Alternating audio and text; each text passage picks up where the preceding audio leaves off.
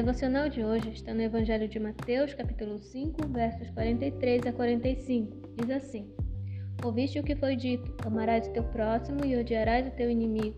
Eu, porém, vos digo: Amai os vossos inimigos e orai pelos que vos perseguem, para que vos torneis filhos do vosso Pai Celeste, porque ele faz nascer seu sol sobre maus e bons e vi chuvas sobre justos e injustos. O que o Senhor Jesus nos ensina é sobre o tratamento com o outro e sobre quem Deus é. Podemos observar que o que ele diz aos seus discípulos é prática. Para ser filho de Deus é preciso fazer o que o Pai faz. Aqui o Senhor Jesus diz que Deus faz nascer o seu sol sobre bons e maus e faz vir chuva sobre justos e injustos.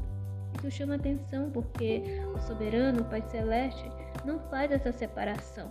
Ele não faz o sol nascer somente para os bons e nem a chuva cair somente sobre o justo, porque ele é bom. Sua graça comum é, alcança todos. Nada nem ninguém vai mudar quem ele é. As situações, as circunstâncias, nada pode mudá-lo. O seu caráter é imutável. O que nós podemos aprender com isso? Que, como filhos de Deus, nada nem ninguém pode mudar quem nós somos. Devemos tratar a todos bem, porque o nosso Pai é bom e devemos refletir quem Ele é.